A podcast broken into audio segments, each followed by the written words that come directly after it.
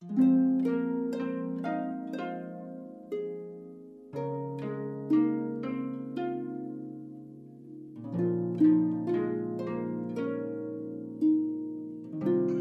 家好，我是主播木须。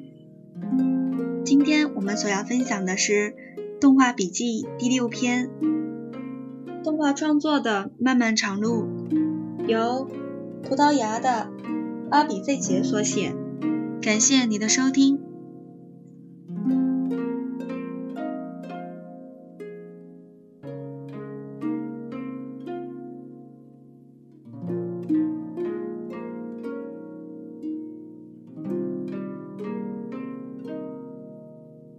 第一，艺术创作本身就是一种作者生活经验的投射。有着圆满结局的悲惨故事，是由一位导演及一位制片和一位协同制片所完成，总长八分钟的一部动画短片。协同制片主要是负责在西葡萄牙、法国、加拿大之间进行国际协调工作。由于这部短片的导演是我的好朋友丙吉娜。嗯，佩索亚，而我本身也是此部短片的制片人，因此对本片的制作过程可说是非常的了解。这部长度看似不长的短片，却有着一段相当漫长的制作制作过程。整部片最初的原点来于导演所做的一幅绢丝版画。这时的导演尚未接触到影片的创作，还是仍在艺术学校就读。这张版画是是诉说一个简单的故事。从前有个小女孩，她的心跳比一般人跳得更快，而且更猛烈。这个时候，导演还没有打算将其制作影片，只是很单纯的一幅具有故事性的版画创作。接下来，导演又借由课堂的练习，陆续以不同的版画印刷技法完成了许多件的版画作品。每一件作品都让这个小故事有更进一步的发展，整个故事的雏形概念也就更加的鲜明。例如，在第二张版画的作品中，可以看到导演当初所写下的故事内容。为何这个小女孩的心会跳得如此的快速而猛烈呢？因为小女孩的心脏是属于鸟类的心脏，所以才会跳得如此快速。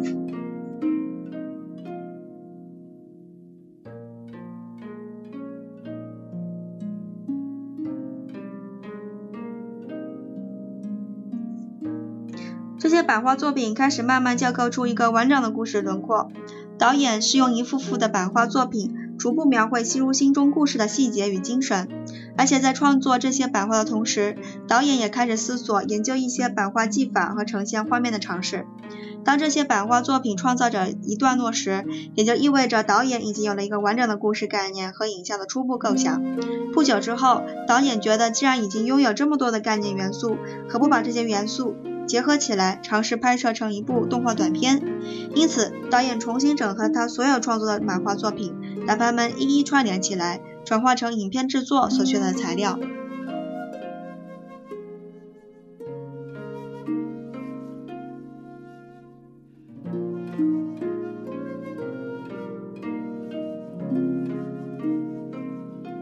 艺术创作本身就是一种作者生活经验的投射。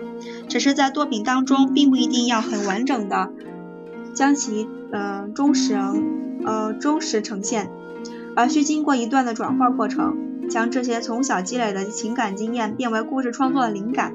像影片中的树木、树林以及街道等场景，都是导导演幼年时所居的小村印象。就连故事中被村民排斥的小女孩，也则来自于导演小时候不愉快的成长经验。导演依其情感经验，又创作了许多视觉概念设计。这些可视化的图片，不论是对于故事中情节的发展，或是以后的提案沟通、申请资金的补助，都提供了动画工作者或创赞助人的一个明确的意向。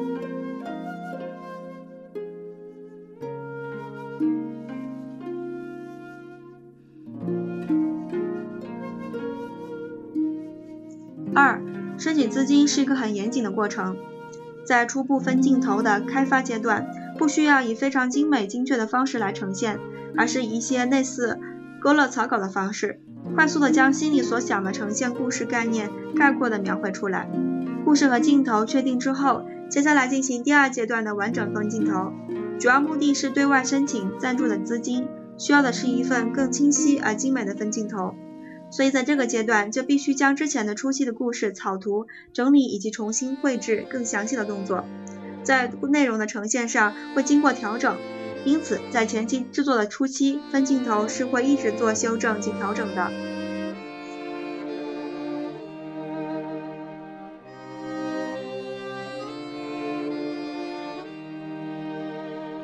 申请资金是一个很严谨的过程，创作者本身要提出一个很完整的企划书，嗯，内容包括有制编动机、故事大纲、文字剧本、分镜头和台本、人物设定以及视觉风格上的呈现。其中最艰难的部分应该是预算表的编列，包含了前期、前后期的各项预算排列，还有各期各时期所需要的几。呃，细项预算，所以在填写预算表时，要非常清楚制作团队的规模、人事费用与费制作期的开销，精确掌握资金的分配，对动画制作来说是非常重要的课题。对于剧本的部分，一般来说是先有剧本，再来制作可视化的分镜头。但制作这部短片时，因为导演本身习惯以视觉的形式来说故事，所以这篇短片是先有分镜头后，才来编写文字剧本内容的。因此，文字剧本只是纯粹因申请资金时需要的的需要而做。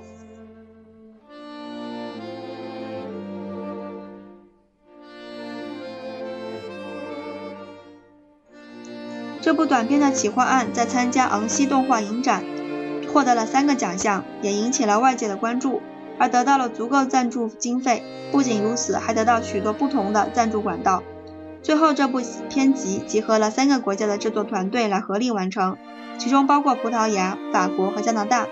故事的原始构想和视觉风格设定是由葡萄牙团队所担任的，技术的研发和制作是由法国团队负责，音乐和音效的设计则是在加拿大完成。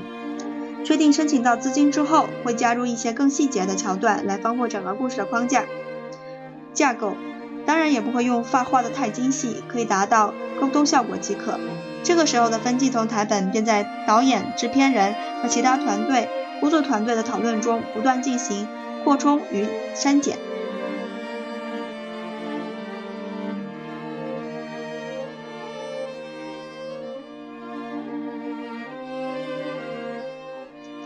进入短片创作制作。有了确定的分镜头台本，便可以正式进入短片的制作了。在制作的前半段，还是依照一些传统平面动画的工作程序，分别进行设计稿、原画、动画和清稿，同时进行线稿测试 （line test）。原画动作是要求动作神韵的精确传达，而不是一直苟泥在画面的细节。确立动作后，再去加强其中细节的部分，并经由清稿 （clean up）。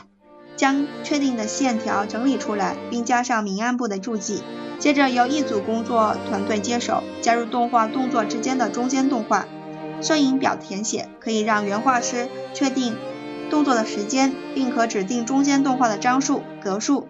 这时的摄影表也许也是允许一再修改的。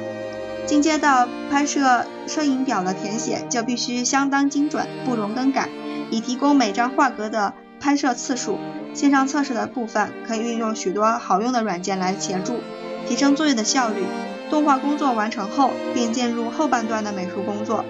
导演在画面视觉上的呈现是将绘制好的动画复制到一种特定的纸上，呃，即可让制图墨水 （Chinese ink） 附着，又允许用刀片刮擦的方式将白色部分呈现出来。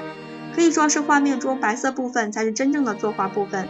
虽然导演也尝试过其他的视觉表现方式，例如尝试各种调性的颜色，但最终还是决定用黑白且带有刮擦的笔触质感的类似版画风格来做呈现。画面的配置、图层的管理、每场戏的组成，最好以严谨的方式来做资料的管理，这样可以提高动画制作过程的效率。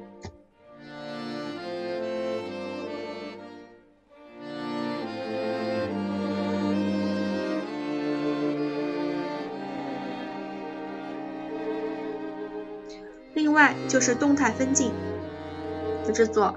动态分镜可以说从一开始分镜头台本完成后就开始进行创作了，在不同的制作阶段，随时将最新、完成度最高的片段放进去，取代旧有的片段。它可以明确地呈现出影片的整体轮廓，也可以估计整体影片的长度和节奏。一个精确的动态分镜可以帮助制作团队节省许多浪费及防止做白工的危险，亦可提供一些剪辑和配乐上的帮助。例如，在某一支音效和音乐的测试动态分镜中，导演表示主旋律所使用的长笛与画面刮痧的风格不太融合，作曲家因便因此改变了主奏乐器。全片的放映长度虽仅有八分钟，但从其发展。到制作的过程及技术专业上的要求与高预算的大制作相较并无二致，主要的是创作人员的心血和所花费的制片预算能否呈现在影片品质上。我想这是所有的独立制片作者和团队所必须掌握的和努力的。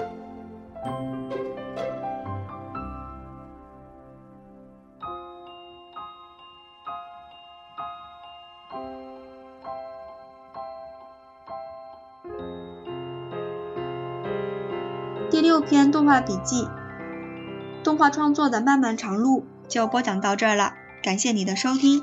下一期我们所要期待的是读书笔记，第七篇读书笔记，关于动画创作的原创性，由中国的孙立军所写。感谢你的收听，我们下期再见，谢谢。